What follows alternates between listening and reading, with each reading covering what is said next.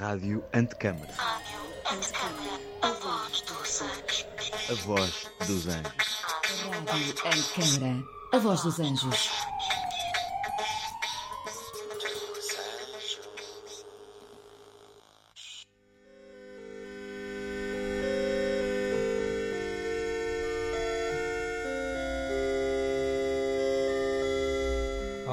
Eu sou Paulo Moreira, sou fundador e diretor artístico do Instituto, um ponto de encontro de diversas formas de expressão cultural situado no coração do Porto, com uma programação que parte do campo da arquitetura para as artes visuais e espaciais, pensamento crítico e cruzamentos disciplinares.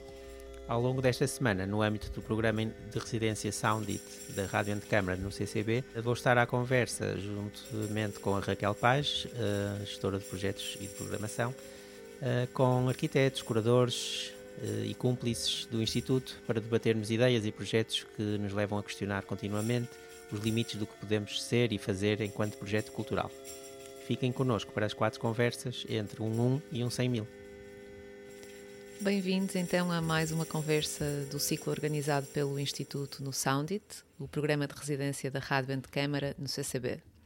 Eh, esta é uma conversa à escala 100, que explora fluxos de programação eh, assim como quem percorre um edifício, dentro para fora ou de fora para dentro, ehm, materializando-se em exposições que vão desde a escala do detalhe, eh, do espaço, do território, até à do ecrã do telemóvel. Eh, desde, desde cedo o Instituto acolheu múltiplas atividades que espontaneamente apelidamos de programação externa. Fomos aprendendo com essas experiências, nutrindo a sua espontaneidade e espírito crítico. Um, fomos evoluindo também com estes processos e, naturalmente, a programação interna, com direção artística e produção próprias, foi-se interligando e ganhando forma. Uh, Frederico Vicente, o nosso convidado de hoje, é arquiteto e frequenta a pós-graduação em Curadoria de Arte na Faculdade de Ciências Sociais e Humanas da Universidade Nova de Lisboa e tem partilhado este caminho connosco de uma forma muito próxima. Desafiou-nos para acolhermos a exposição Handmade The Skin I Live In, de Ana Paisano, e eh, desde então, em conjunto, já apresentamos ao público mais duas exposições. Eh, como Encontrar o Centro de um Círculo, com Emma Hornsby, em 2020, e a mais recente, em março deste ano, eh, Arquiteturas de Imagem, Imagens de Arquitetura, que abriu a programação de exposições do ano. Bem-vindo, Frederico. Olá, Frederico. Olá. Um, eu vou lançar-te uma primeira questão e, enfim, tal como o Instituto parte do campo da, da arquitetura para pensar questões que dialogam uh, com outras disciplinas, uh, também a plataforma Sul e Sueste, que é o teu alter ego, digamos assim, procura, a partir da arquitetura, possíveis ligações entre o processo artístico e cultural uh, e o pensamento sobre o território. Uh, Pedia-te para falarmos um bocadinho sobre de que forma é que o trabalho que começaste a desenvolver na Sul e Sueste te levou à primeira colaboração com o Instituto em 2019, uh, eh, na, na, exposição que a Raquel mencionou, uh, da Ana Paisano. Para mim, em particular, posso dizer que me interessou a, a, a pesquisa sobre a autoconstrução e a informalidade, que, que são temas muito próximos da minha própria prática e sobre os quais não há assim tantos arquitetos a trabalhar aqui em Portugal. Bem, olha, um, antes de mais, uh, quero começar por vos agradecer, tanto a ti, Paulo, um, como a Raquel, um, por, por este convite, uh, tal como a equipa da, da Rádio Antecâmara. Um, parabéns por esta iniciativa de aproximação ao público à arquitetura. Se calhar, antes de ir diretamente à tua questão, queria fazer assim um bocadinho uma introdução para, para que as pessoas ou os nossos ouvintes consigam entender o que é que é a Sul e Sueste. Portanto, nós, a Sul e Sueste é uma plataforma sem fins lucrativos que foi criada em 2018 Uh, tem, tem como objetivo ser eh, basicamente uma charneira entre artes, arquitetura, território e paisagem. E, e o foco tem sido sobretudo o, o sul do Tejo, uh, ou pelo menos tem, assim tem sido nos últimos quatro anos, uh, e eu acredito que é, que é por aí que também queremos ficar. Uh, nós não somos uma associação, não temos uma sede física, não temos espaço, queremos ser independentes sempre, isentos um, e eu normalmente defino a Sul e Sueste como sendo um coletivo de curadoria. Um, e é curioso também referir essa, essa questão de, de ser um alter ego, um, porque em parte é, porque na verdade sou eu que dou a cara por muitos dos projetos, mas nem sempre é assim. Portanto, qual, qualquer projeto que a Sul e Sueste está envolvida envolve um conjunto de outras pessoas que, que, que, fazem toda a montagem, toda a comunicação, toda, toda a assistência, o design gráfico, que é importantíssimo para nós, uma vez que não, que não temos financiamento e, portanto, é a única forma de chegarmos a mais pessoas. Uh, portanto, se calhar é importante referir que às vezes a Suíça sou eu, com a Paula Simão, com o André Fernandes, com o Sérgio Neves, ou já foi com o Diogo Simões, e portanto é um núcleo muito associado também, uh, é muito pluridisciplinar, porque alguns são arquitetos, mas outros vêm de outras áreas relacionadas, por exemplo, com, a, com as artes ou com a educação.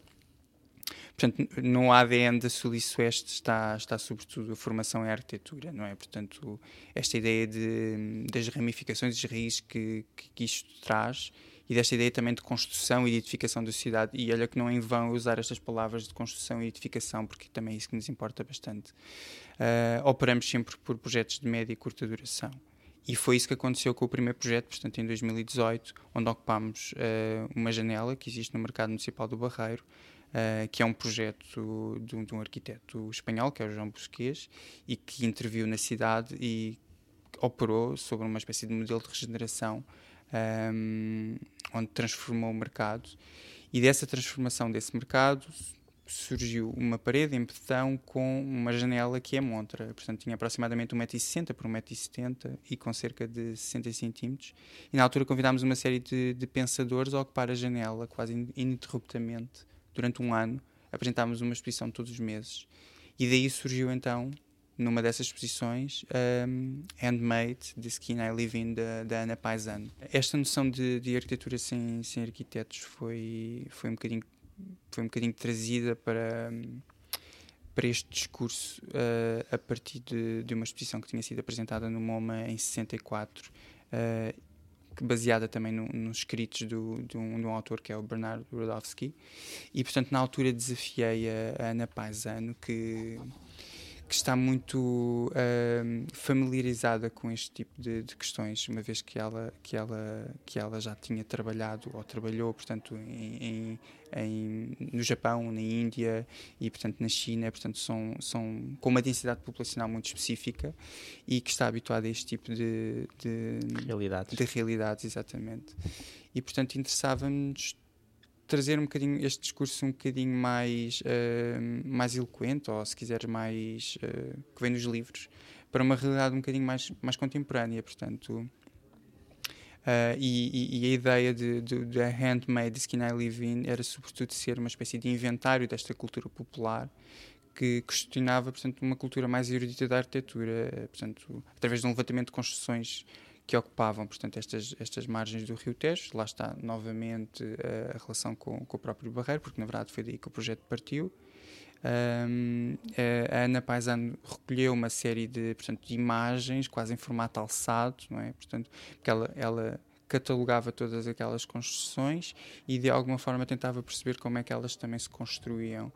Uh, e ela para o Instituto acabou por trazer toda essa narrativa de imagens e ao mesmo tempo uh, procurou fazer, uh, procurou explorar, porque me recordo na altura em várias conversas que ela se interessava muito por perceber misturar tipos de argamassas, seja com, com, com conchas, ou, ou, ou, experimentar outro tipo de assemblagem né, de materiais. Portanto, uh, havia, havia muito, era muito característica a utilização de a reciclagem de stores, né, portanto, que é uma coisa que os, normalmente os arquitetos abominam. Uh, e, e ela interessava-se muito por isso e também pelas cores.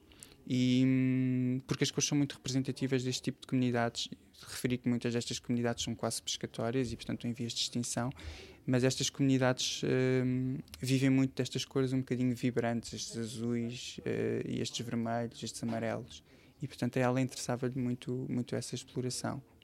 E, e, o Instituto foi a casa disso tudo. Uh, Sim, esse, esse, olhar plural e inclusivo de que falas e que usaste também para, para descrever o, este projeto sobre o que é fazer arquitetura e a prática da arquitetura é, é algo que também tentamos manter presente naquilo que é o projeto cultural do Instituto, eh, seja naturalmente através de oficinas, eh, ciclos de conversas, eventos e exposições, mas na verdade é, é neste formato expositivo que, que temos construído a nossa colaboração, a tua, Frederico, e a do Instituto, ou pelo menos tendo a exposição como ponto de partida. Uh, e, e, eu pergunto, sendo tu um arquiteto interessado no campo da curadoria, uh, mais do que interessado, estudioso até, qual é para ti a importância de encontrar formatos que pensam a arquitetura fora uh, do que é a prática convencional?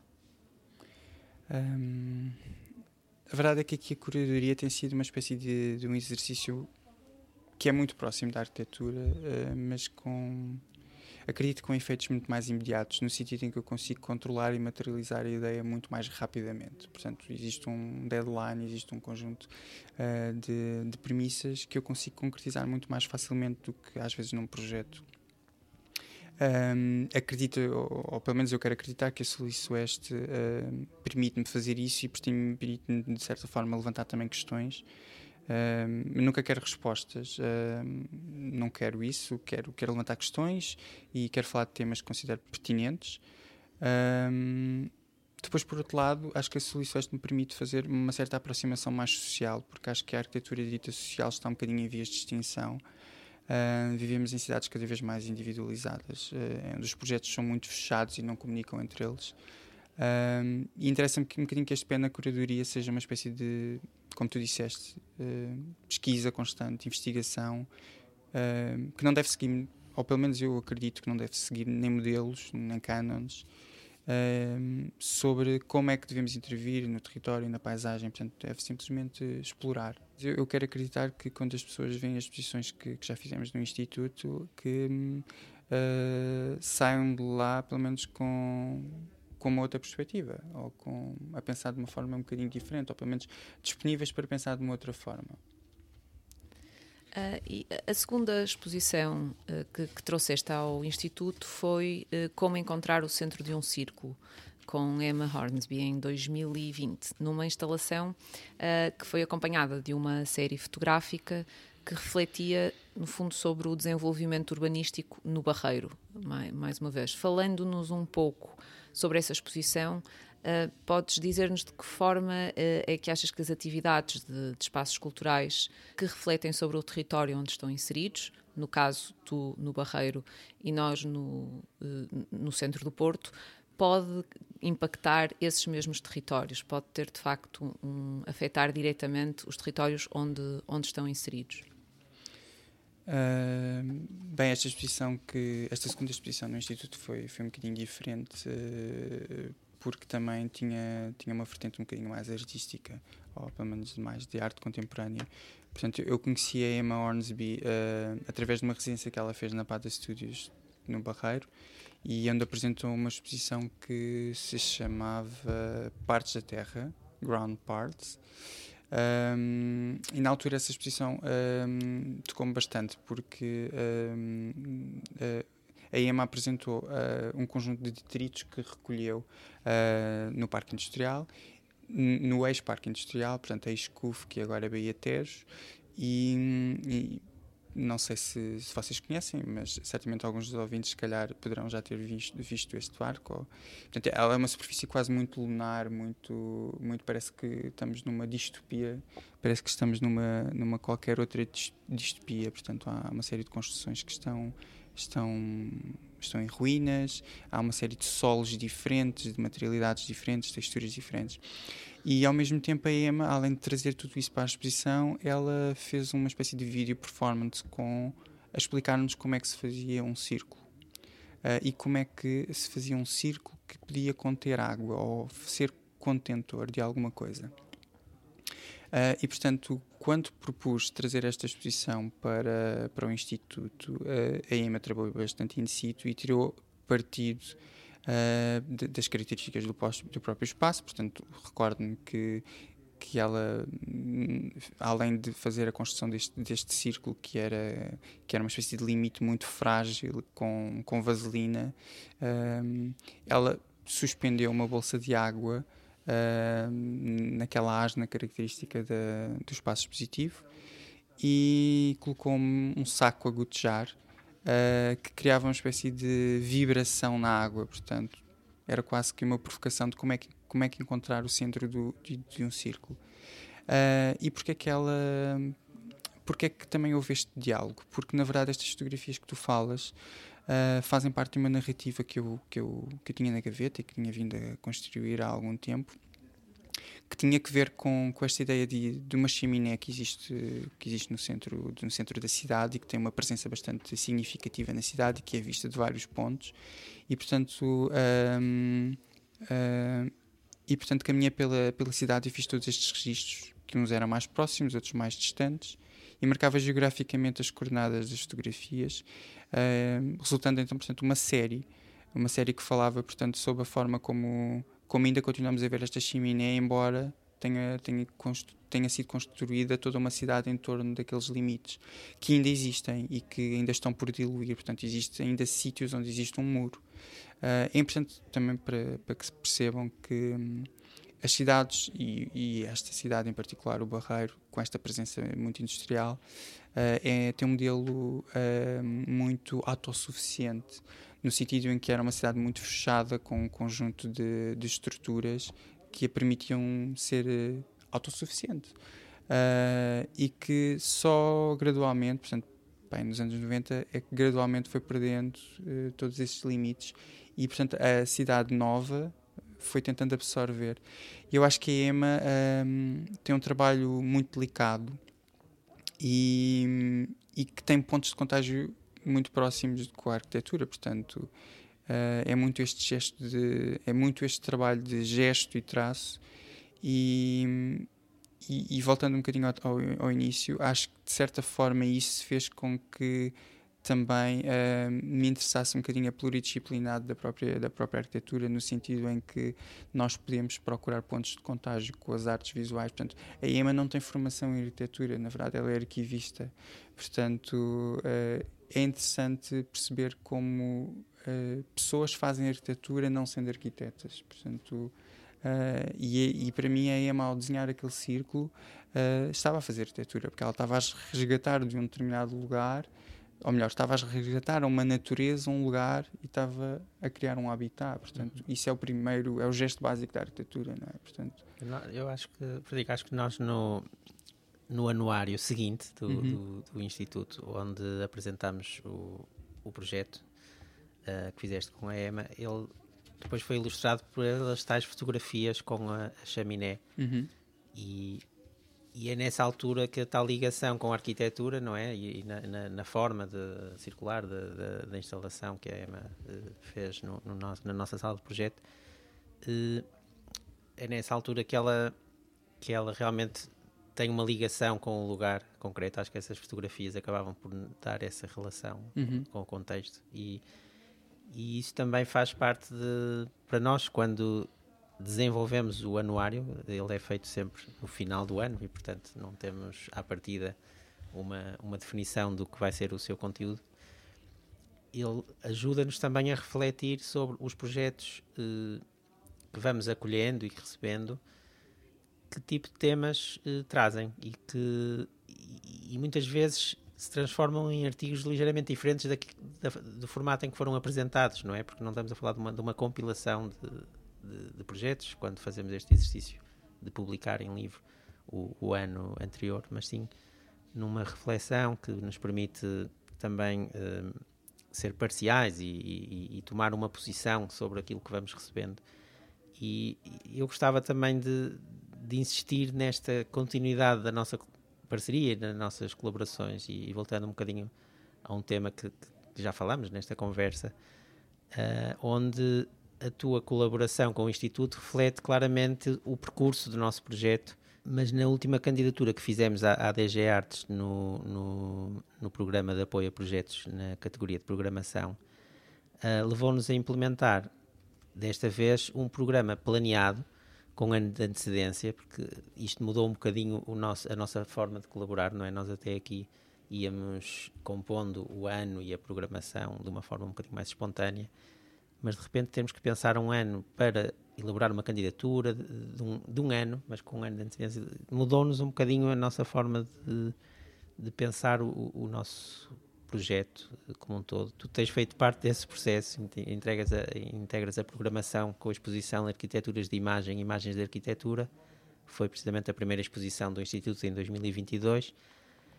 E, e podias talvez explicar aos nossos ouvintes em que consistiu essa exposição e de que forma a nossa sala de projeto uh, sentou à mesa uh, fotógrafos, instagramers, arquitetos. Bem, este projeto foi, foi um desafio. falava, falava, falei previamente com a, com a Raquel sobre isto, não é? Portanto, sobre a forma como ele me ocupou imensas horas e, portanto, e foi como tu dizes, e disseste bem, foi pensado com muita antecedência, mas posso dizer que passei horas, eh, meses até, a recolher no Instagram imagens ou fotografias da arquitetura portuguesa, com foco neste século. Uh, juntámos para a exposição cerca de 230 imagens, uh, mas a seleção foi quase sempre sendo cortada, cortada. Eu lembro-me que páginas tantas tinha cerca de 800 imagens Uh, apresentámos 40 autores uh, e lembro-me que quando propus este projeto ao Instituto, que, que, já não vem no contexto da Sul e Sueste, eu aqui há uma espécie de, de, de ruptura também nesse sentido, porque, porque não trabalha os temas que a Sul e Sueste trabalha, portanto, neste caso é um tema sobre a imagem e, e não, não tanto sobre o território onde a Sul e Sueste opera, e não é tanto o, o território onde a Sul e Sueste opera. Um, eu aqui acho que parti assim de uma, de uma referência um bocadinho ingênua do, do Atlas de Memória do, do Abi Warburg uh, e quis criar uma espécie de quadro de imagens em fundo preto. Aliás, eram duas, duas mesas sobre cavaletes pintadas de, de negro, uh, com uma série de imagens de, de arquitetura ou de arquiteturas. Um, interessava-me perceber, de certa forma, como é que nós comunicamos nestes formatos que o Instagram, de certa forma, legitimou, o 1 por 1, o 4-5, entre outros. Um, interessava-me também perceber que ilusões é que são criadas quando, quando comunicamos esta arquitetura no, nestas, nestas plataformas, nestas redes sociais. Um, que edifícios são estes? Que, que utopias são estas? E se de facto existe alguma receita para, para uma arquitetura instagramável, não é? Portanto, para chegarmos a mais, mais pessoas através da imagem. Um, o curioso é que, uh, por acaso isto posso contar, uh, numa conversa com, com o Instagrammer, quando, lhe, quando, quando, quando lhe pedi uh, portanto, para usar as imagens nesta exposição, no, no contexto desta exposição, ele mostrou-se um bocadinho cético em fazê-lo, um, e vocês perguntam, ah, se calhar porque não queria participar na exposição. Não, não era isso. Ele, na verdade, ele, ele queria continuar a alimentar o feed dele uh, com lugares que as pessoas não reconhecessem.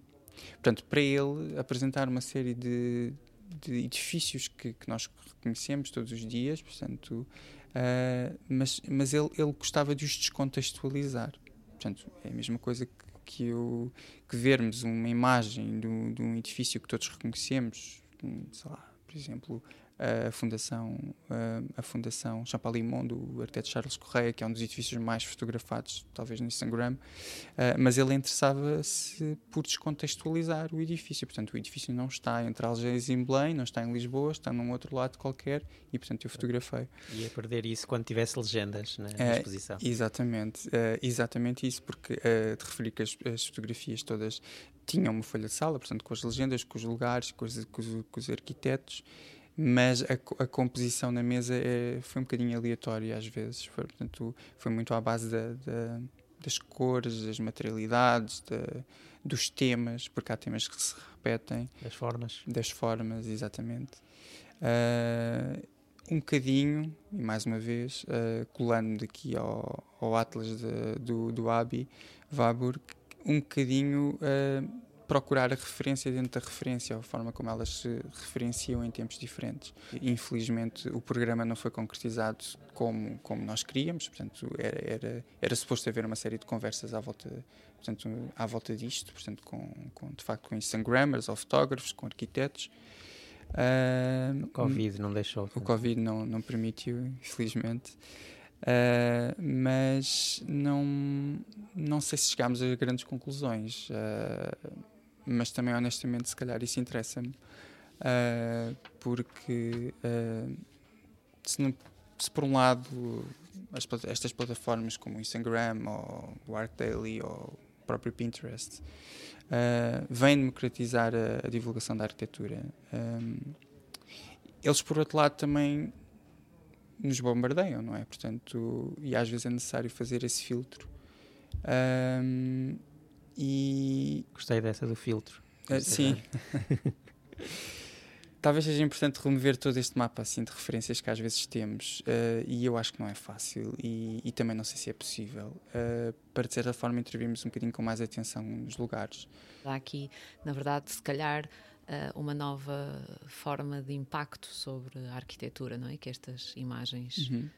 criam que, que, talvez seja nova pela provavelmente pelo frenesim com que, com que são produzidas e consumidas por essa própria descontextualização que tu falavas do que é um edifício e da forma como ele um, como ele nos é nos aparece não é? Nos nossos telefones nos nossos feeds todos uh, todos os dias. Portanto na verdade e provavelmente imagino que também tenha sido isso que te levou a, a interessar-te é? Pelo pelo tema e a fazer essa exposição. Portanto na verdade não sendo enfim, não estando, não estando nós a inventar nada, uh, na verdade a exposição aborda uma temática que é bastante atual, pelo menos, se não uhum. nova, pelo uhum. menos com, com, novas, com novas perspectivas, não é? Sim, acho que, eh, bem, de, de certa forma, hum, uh, há muitos destes, destes Instagrammers, e depois isto, às vezes este termo tem uma conotação um bocadinho, se calhar, negativa ou positiva, eu confesso que não, não percebo ainda muito bem. Um, eu acredito que o Instagrammer é aquele que, de certa forma, vai à procura da imagem, não é? Portanto, vai à procura do, do local. Uh, e que não é não é muito diferente do que um fotógrafo fazia, mas se calhar quando nós contratávamos, um, quando um arquiteto contrata, contratava um fotógrafo antigamente, seria para uma espécie de documentação gráfica do próprio edifício, para, para posterior. Uh, e eu não sei se é exatamente isto que estas pessoas procuram, portanto, uh, elas procuram alimentar um feed, portanto, mas uh, procuram também a imagem, a imagem perfeita, né? para que ela consiga chegar e, e a mais públicos. eu não sei de que forma é que isto também influencia o próprio trabalho do arquiteto? Não sei se de facto influencia, mas da minha experiência em termos de ateliê, todos os ateliês onde eu trabalhei, uh, há um Pinterest, portanto, há uma procura, uma busca de, de referências para, para, para, um determinado ambiente. Uh, e eu acho que o Instagram também é isso, não é? Portanto, é todo este atlas de, de imagens que se repetem e que e de certa forma influenciam todo o processo da própria arquitetura. Portanto, fazer assim ou fazer de outra forma uh, também condiciona a imagem final, não é? Portanto, não sei se estamos alheios ou não uh, no limite uh, para perceber se realmente vamos ter aquela fachada que idealizámos para a fotografia. Não sei se é consequência de, não sei, honestamente mas de facto uh, traz para a mesa uma série de questões, não é? Portanto, que arquitetura nós queremos? Uh, se queremos esta arquitetura de imagem, se não queremos, ou, ou, ou, se de facto esta arquitetura de imagem não tem, não tem de facto não tem nenhuma conotação negativa, se calhar é o que é, é, é, é se calhar a arquitetura vernacular também toda ela é fotogénica, não é? Não quer dizer que não possa alimentar um feed há inclusive Instagrammers incríveis que não tratam só da arquitetura contemporânea, mas tratam de, de, outras, de outras questões. Aliás, esta informalidade da própria arquitetura, não é? há uma série de contas relacionadas com esta informalidade, com esta coisa da arquitetura feia, da arquitetura que nós não gostamos, e que são contas incríveis, não, sejam, não deixam de ser documentações gráficas incríveis. Sem dúvida que foi, foi uma exposição que deixou-nos questões, acho que uhum. foi uma, de, uma das frases que também deixaste aqui, uh, Frederico, e, e, e trouxe-nos também novas, novos públicos. Eu, eu acho que foi muito surpreendente a idade e, uh, enfim, uh, o número de seguidores de alguns dos uhum. jovens participantes. Muitos deles eram a primeira vez que participavam numa exposição e e, e, estamos a falar de pessoas, pá, estudantes, pessoas, já, às vezes tinham 20 e tal anos, mas já há uns 50 mil, 60 mil seguidores e tal. Sim, é surreal.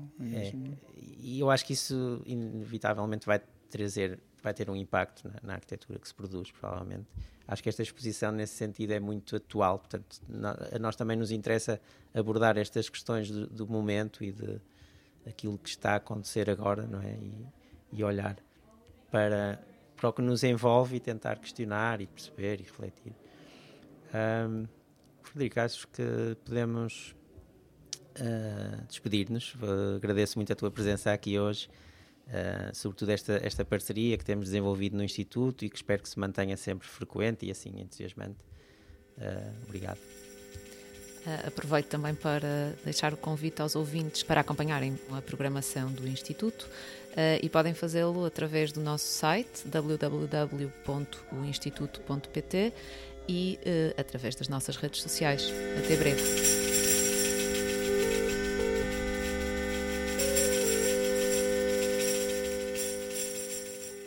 A Rádio Antecâmara é um lugar de encontro heterogêneo com uma programação diversa que junta várias áreas do conhecimento e membros da comunidade para expandir as noções sobre a complexidade urbana e questionar os paradigmas da arquitetura. Um projeto com curadoria de Pedro Campos Costa